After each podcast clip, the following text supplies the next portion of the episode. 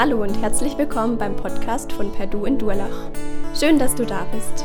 Wir wünschen dir, dass Gott die nächsten Minuten gebraucht, um zu dir zu sprechen. Viel Freude dabei.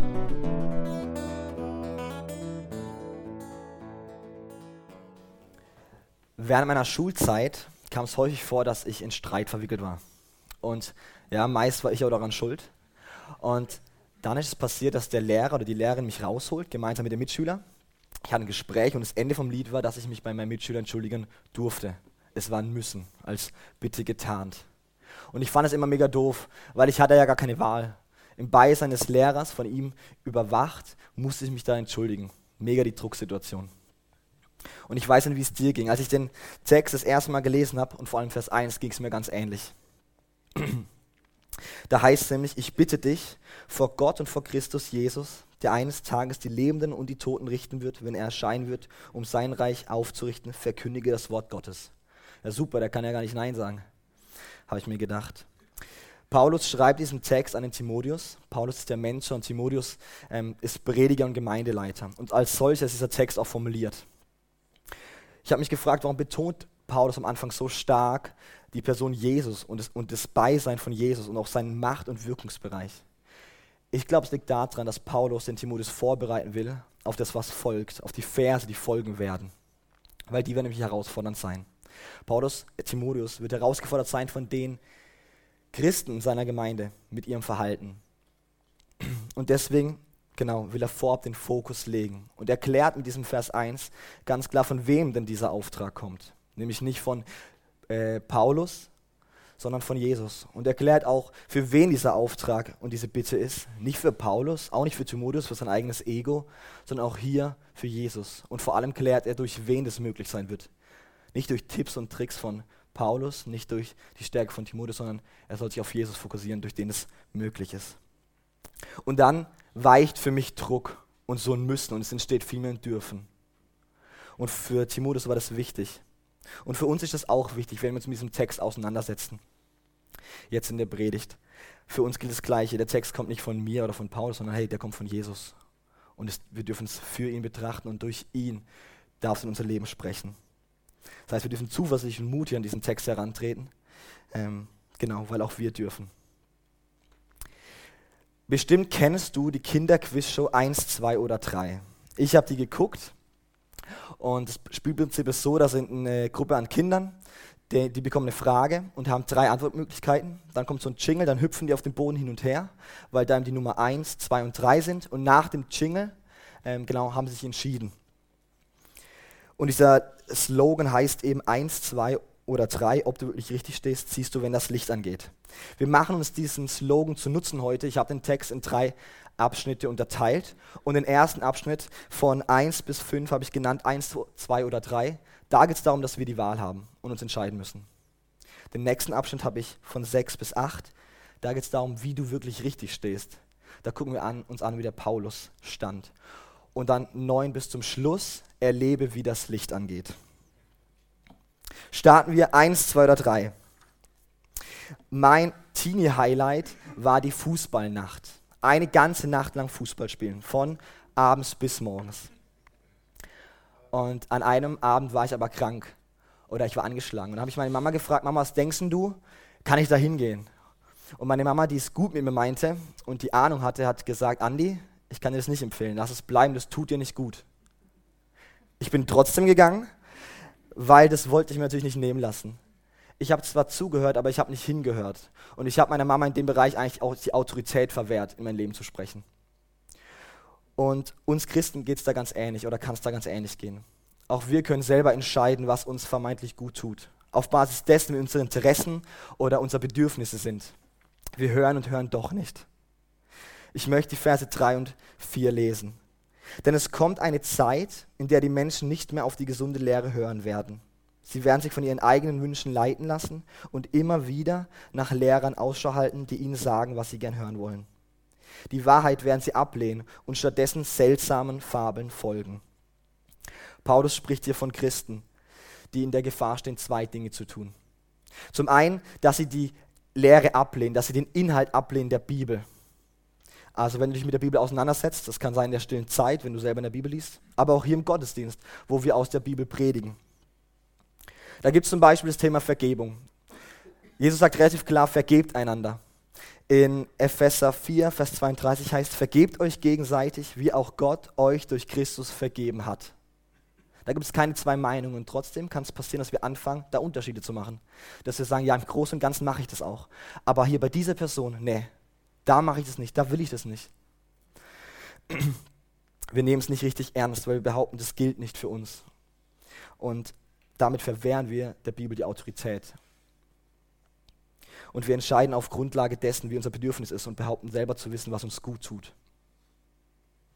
Die Sache ist nur die, die Bibel stellt den Anspruch auf Gesamtheitlichkeit. Die Bibel sagt, hey, ganz oder gar nicht. Das ist wie wenn du, ah genau, ein Kapitel vorher in Vers 16 heißt sogar, die ganze Schrift ist von Gott eingegeben. Also nicht nur ein Teil, sondern alles kommt von Gott. Stell dir einen dreibeinigen Hocker vor und dir gefällt das eine oder andere Bein und du sägst es ab. Was ist es dann noch? Ich weiß noch nicht mal, ob es dann noch ein Hocker ist, wie auch immer. Ich kann dir nicht empfehlen, sich darauf zu stellen. Oder ein Märchen. Ein Märchen kann man schön erzählen und ähm, hat meist auch eine super Moral am Ende. Aber darauf dein Leben zu bauen, ist keine gute Idee, würde keiner empfehlen. Aber nichts anderes sagt Paulus in Vers 4. Eine Bibel ohne Autorität ist eine Farbe, die übrig bleibt. Das nächste, wo wir in der Gefahr stehen können, ist, dass wir anfangen, uns Prediger auszusuchen. Davon spricht Paulus. Und wenn wir sowas tun, dann machen wir das ja meistens leider auf sehr menschlichen Kriterien. Wer entspricht uns besonders gut? Wer unterhält uns gut? Wer hat eine tolle Redegewandtheit? Wer hat einen tollen Themenschwerpunkt, der uns irgendwie liegt? Wer ist mir sehr sympathisch? Und auch hier kann es passieren, dass wir wieder anfangen, selber zu entscheiden, was uns gut tut. Auf Basis dessen, wie unser Bedürfnis ist, wie unser Interesse liegt. Und wir merken gar nicht, dass wir dabei ein System fördern, in dem es nur darum geht, besser und besser und besser zu werden. Ein System, das voll von der Welt kommt, das finden wir nicht einmal so in der Bibel. Und nehmen dabei die Prediger, die hier vorne stehen, voll gefangen, weil sie immer unter diesem Leistungsdruck stehen. Aber eigentlich auch uns selbst als Zuhörer, denn auch wir nehmen uns da drin ja mit rein. Und das nächste, was passiert, wenn wir anfangen, uns Prediger rauszusuchen, ist, dass eine Art Fanszene entstehen kann. Klar, im Internet einfach wie nie. Wir empfehlen den einen oder anderen Prediger weiter. Momentan ist es Tobias Zeichen oder Johannes Hartl. Die muss man gehört haben. Man kann einzelne Prediger hoch und runter hören.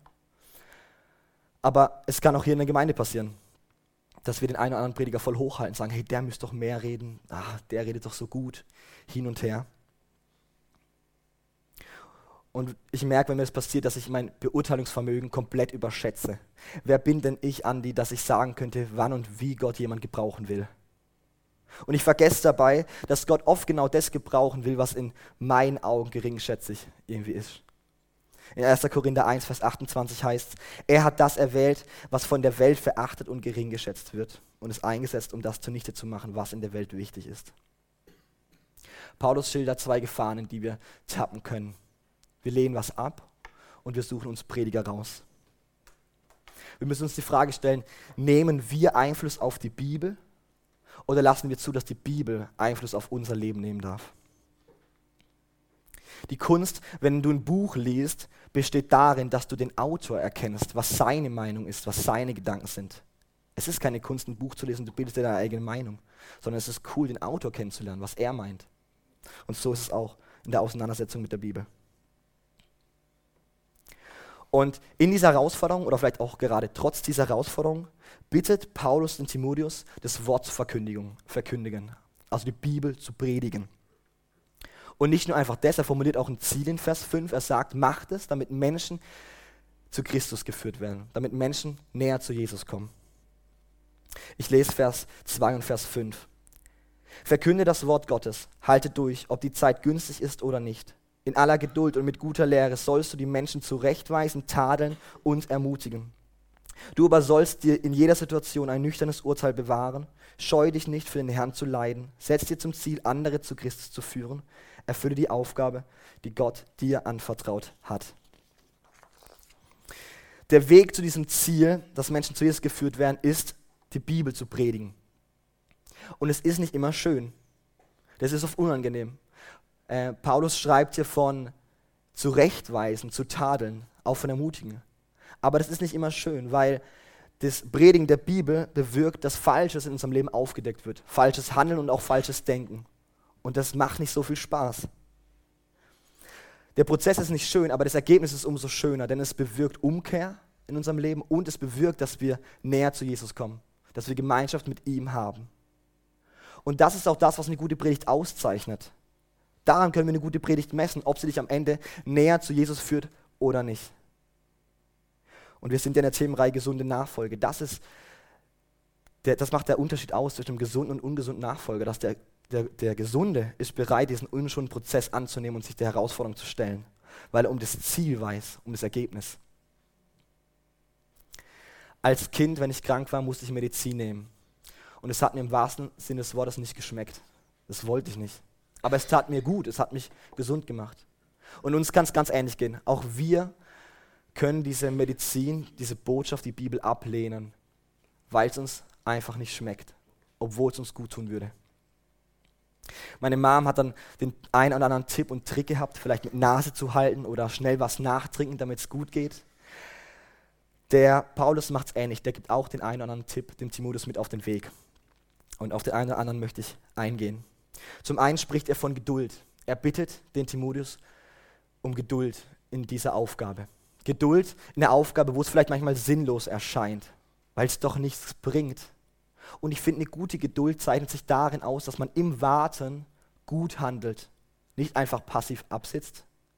Und darum bittet er ihn. Bleib geduldig, mach weiter. Das nächste, was er auch noch sagt, ist, er bittet ihn um Nüchternheit.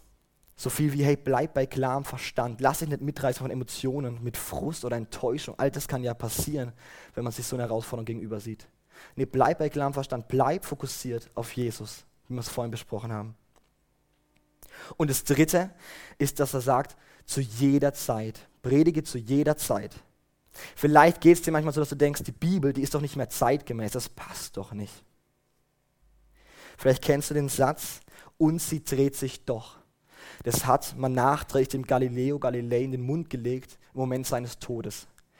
Er starb 1633, weil er behauptete, dass die Erde sich um die Sonne dreht und nicht, wie man damals annahm, andersherum. Für diese Wahrheit starb er. Wahrheit ist Wahrheit, ganz egal, ob die Menschen reif dafür sind oder ob die Zeit dafür ja schon dran ist. Die Wahrheit ordnet sich der Zeit und auch nicht dir und mir unter. Und wenn die Bibel unpassend erscheint, dann ist es mehr der Zeit geschuldet und sagt mehr über den, was über den Zustand der Zeit und uns vielleicht von uns als Person aus. Das Ziel von uns als Gemeinde ist nicht in erster Linie, dass wir uns wohlfühlen. Ich fühle mich sehr wohl und ich hoffe, dass es dir da auch so geht. Aber das ist nicht das erste Ziel. Das Ziel von uns als Gemeinde ist das, was Paulus hier auch sagt, dass Menschen näher zu Jesus geführt werden. Und umso wichtiger ist, dass wir den Weg diesem Ziel unterordnen dass wir das Ziel den Weg bestimmen lassen, auch wenn es ein unschöner Prozess ist.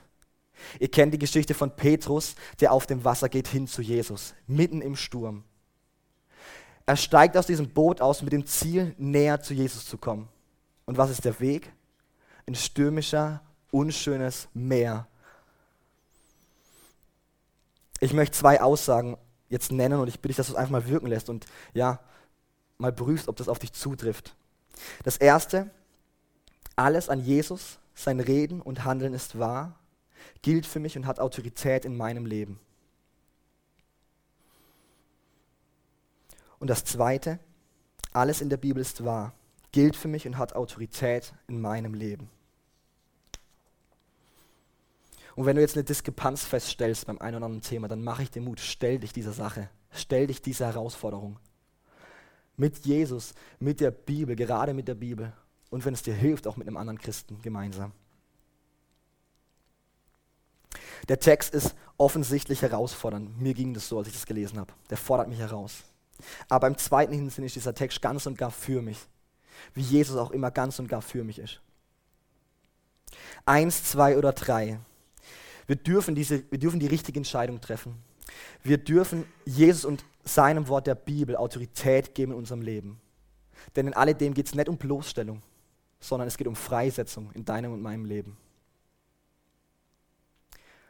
Wie du wirklich richtig stehst, die Verse 6 bis 8. Der Filmemacher und Komiker Woody Allen hat mal gesagt, ich habe keine Angst vor dem Tod. Ich will nur nicht dabei sein, wenn es passiert. Es ist schon gut, wenn man keine Angst vor dem Tod hat. Aber es ist noch besser, wenn man wie Paulus dem Tod nicht aus dem Weg gehen muss, sondern geradewegs drauf zu. Der Paulus, der weiß um seinen Tod. Deswegen benutzt er dieses Bild, dass sein Leben ausgegossen ist als ein Opfer. So der letzte Tropfen fällt demnächst. Und er kann zurückgehen und er wird nicht wehmütig oder spricht von einer Löffelliste, was er gerne noch abgejagt hätte, sondern er guckt zurück und sagt, hey, worauf ich gebaut habe, worauf ich stand, worauf ich meinen Fokus gelegt habe, das war richtig gut. Wir lesen die Verse 6 bis 8. Was mich betrifft, so wurde mein Leben schon als Opfer für Gott ausgegossen. Und der Augenblick meines Todes ist nahe. Ich habe den guten Kampf gekämpft und den Lauf vollendet und bin im Glauben treu geblieben. Nun erwartet mich der Preis, der Siegeskranz der Gerechtigkeit, den der Herr, der gerechte Richter, mir am großen Tag seiner Wiederkehr geben wird. Doch diesen Preis gibt er nicht nur mir, sondern allen, die seine Rückkehr herbeisehen. Paulus hat gekämpft, Paulus ist gelaufen, Paulus ist im Glauben treu geblieben. Er vergleicht die Treue im Glauben mit einem Wettkampf. Was heißt Treue? Ich glaube, Treue heißt, wenn du trotz vieler Möglichkeiten, komme was wolle, an einer Sache bleibst. Zum Beispiel der KSC-Fan. Der hat zig andere Vereine, für die er sein könnte. Aber komme was wolle, erste, zweite, sogar dritte Bundesliga, er bleibt diesem Verein treu. Das zeichnet Treue aus. Und Glaube, mit Glaube ist nichts anderes gemeint als auf das, was du vertraust, auf das, was du baust, was in dein Leben sprechen darf. Worauf können wir vertrauen? Du kannst auf das vertrauen, was du siehst und was du hörst, also auf dein Umfeld. Wir können aber auch vertrauen auf das, ja, was wir tun, auf unser Handeln und auf unser Denken, also uns selbst. Oder auf das, was die Bibel sagt. Glauben an Gott. Es ist keine Kunst, mal mir selber zu vertrauen, meinem Handeln, mal dem zu glauben, was andere sagen, mein Umfeld und auch mal hin und wieder mal an Gott zu glauben die Kunst und das, was, von dem, was Paulus hier spricht, ist, dass man trotz mehr, mehrerer Möglichkeiten, komme was wolle, treu an Jesus festhält. Wenn in meinem Leben Sünde passiert, dann kommt in meinem Denken oft, je nachdem, was für eine Sünde es ist, entsteht ein Denken in meinem Kopf, so was wie, hey Andi, ey, du bist zu nichts zu gebrauchen. Gott will keine Gemeinschaft mit dir. Und Vergebung gibt es in dem Bereich erstmal für dich nicht. Und es wacht sich groß und ich kann darauf bauen und darauf vertrauen, auf mein Denken. Oder ich gucke in die Bibel, wo Jesus über mich sagt, Anni, du bist wunderbar gemacht. Ich habe dich richtig lieb und ich kann mit dir über Mauern springen. Und ich habe mit dir einen Plan. Lass uns jetzt weitergehen.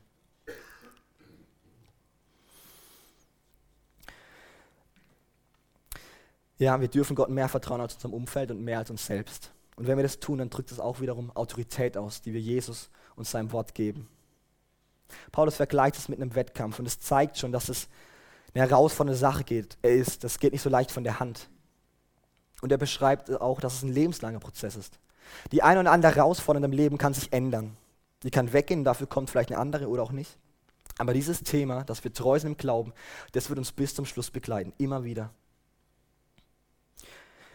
Umso besser, dass Paulus nicht schreibt, dass wir siegen müssen und irgendwas erreichen müssen, sondern von, von dem, was er da nennt, geht es bei ihm nur um ein Aushalten und Durchhalten bis zum Schluss. Ein Boxkampf, der geht zwölf Runden. Und Paulus sagt nicht, hau dein Gegner K.O., sondern er sagt, halt diese zwölf Runden durch. Gib, was du kannst, übersteh die zwölf Runden.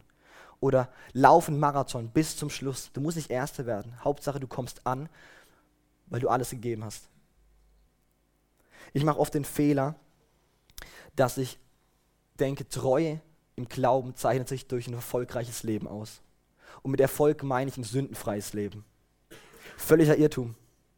Und weil mir das oft passiert, ist mir ein Satz ganz, ganz wichtig geworden. Und der Satz heißt, hinfallen ist menschlich, liegen bleiben ist teuflisch und aufstehen ist göttlich. Du und ich, wir sind begrenzt und wir leben in einer Welt, die alles andere als gesund ist. Sünde passiert. Aber ob du liegen bleibst oder ob du aufstehst, darin zeigt sich, worauf du vertraust und worauf du baust. Treue ist nicht Sündenfreiheit, sondern Treue ist gerade das, wenn du trotz Sünde, worauf du trotz Sünde vertraust. Ich gucke hin und wieder gerne mal einen Kriegsfilm und dann kommt diese Szene, wo zwei Armeen aufeinander zulaufen und dann gibt es diesen Fahnenträger, der diese Fahne in der Hand hält, ähm, wo die Flagge hoch oben weht. Und das ist so wichtig, weil es zeigt nämlich die Identität von den Soldaten und sie wissen Bescheid, okay, das, dafür stehe ich hier. Und dieser Fahnenträger hat diese Aufgabe, dass diese Fahne die ganze Zeit in der Luft steht, komme was wolle, auch wenn er verwundet ist und wenn er einknickt, die Fahne will er hochreißen. Und so dürfen wir es auch machen im Vertrauen. Auch wenn wir mal fallen oder wenn wir verwundet sind, diese Fahne, unsere Identität, diese Treue, die dürfen wir in die Luft stemmen. Paulus macht weiter, er spricht von einem Preis, den er, den er zu erwarten hat, von einem Siegeskranz. Und dieser Preis ist Status Gerechtigkeit. Ihm wird Gerechtigkeit ja, verliehen. Und es zeigt für mich wieder die Souveränität Gottes. Denn Gott will ja mit dir und mir Gemeinschaft haben, aber er ist komplett gerecht und rein und das sind wir nicht.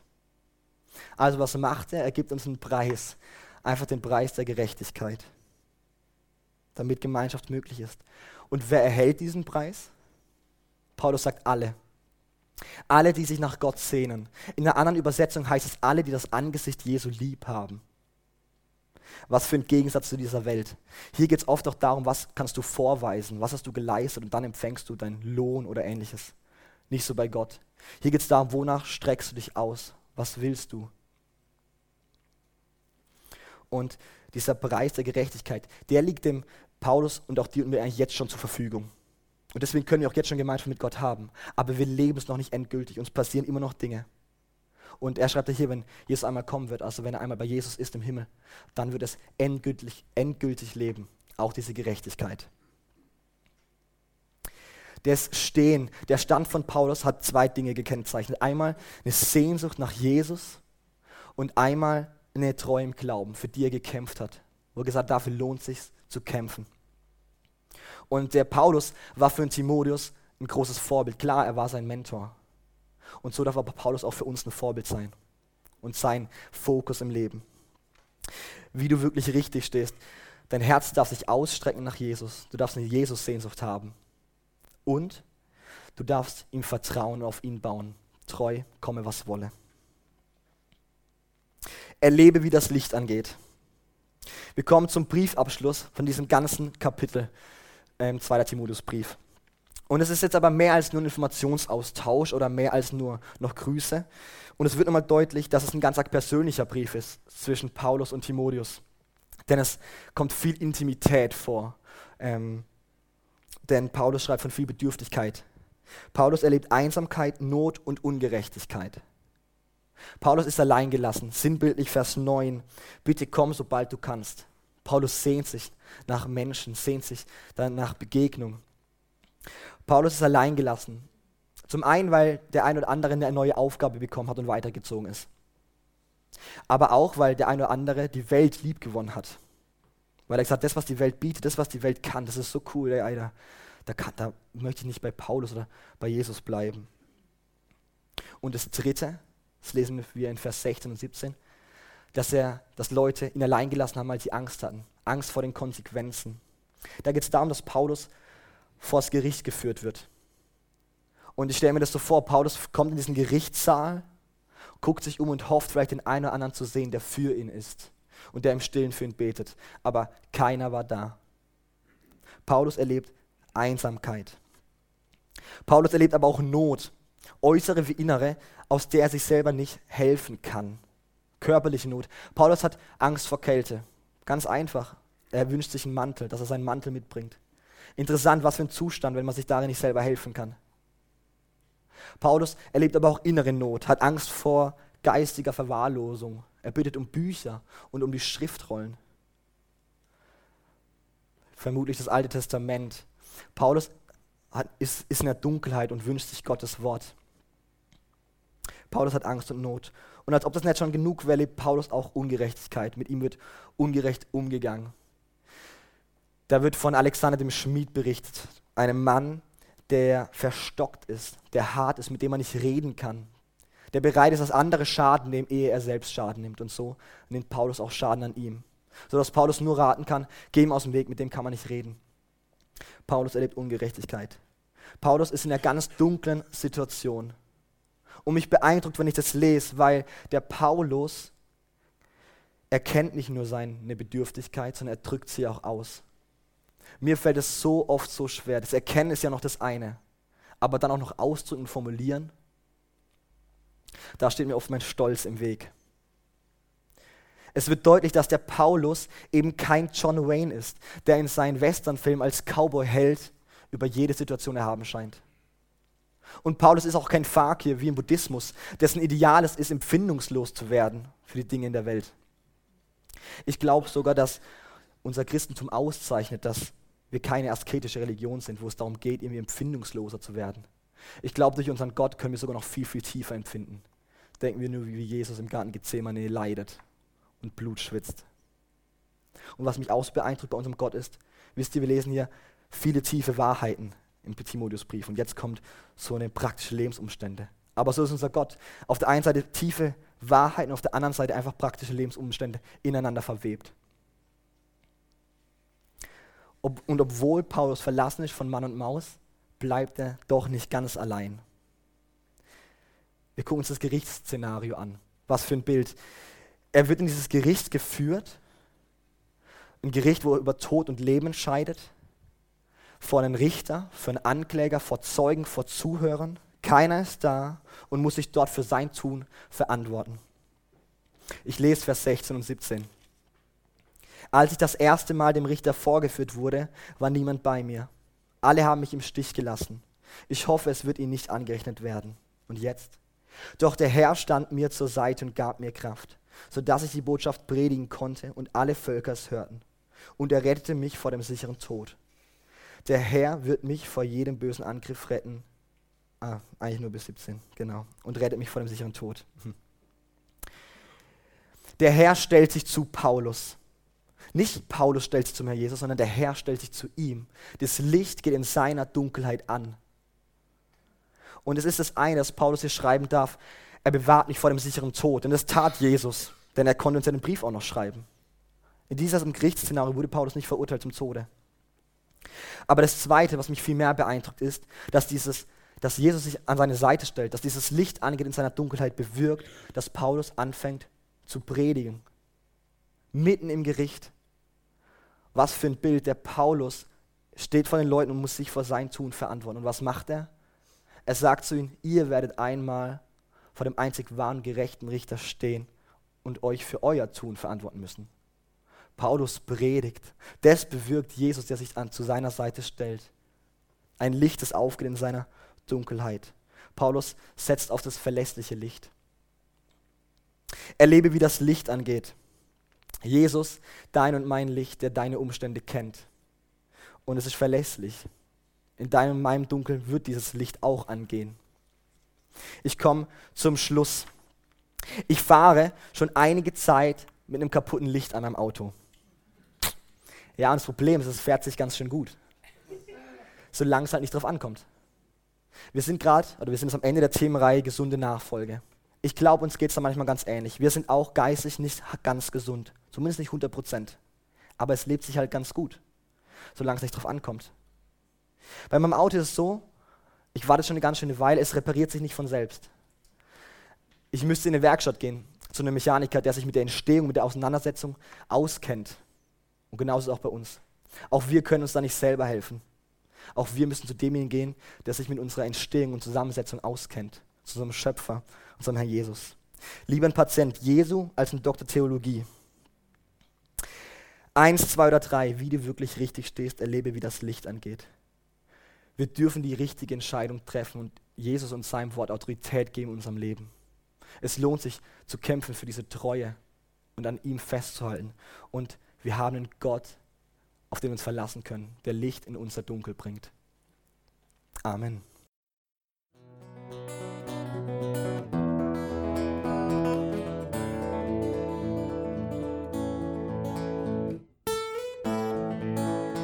Wir hoffen, der Podcast hat dir weitergeholfen. Falls du noch Fragen hast, besuche gerne unsere Homepage unter www.per-du.church. Hier findest du alle wichtigen Infos zur Gemeinde und zum Glauben. Tschüss und bis zum nächsten Mal.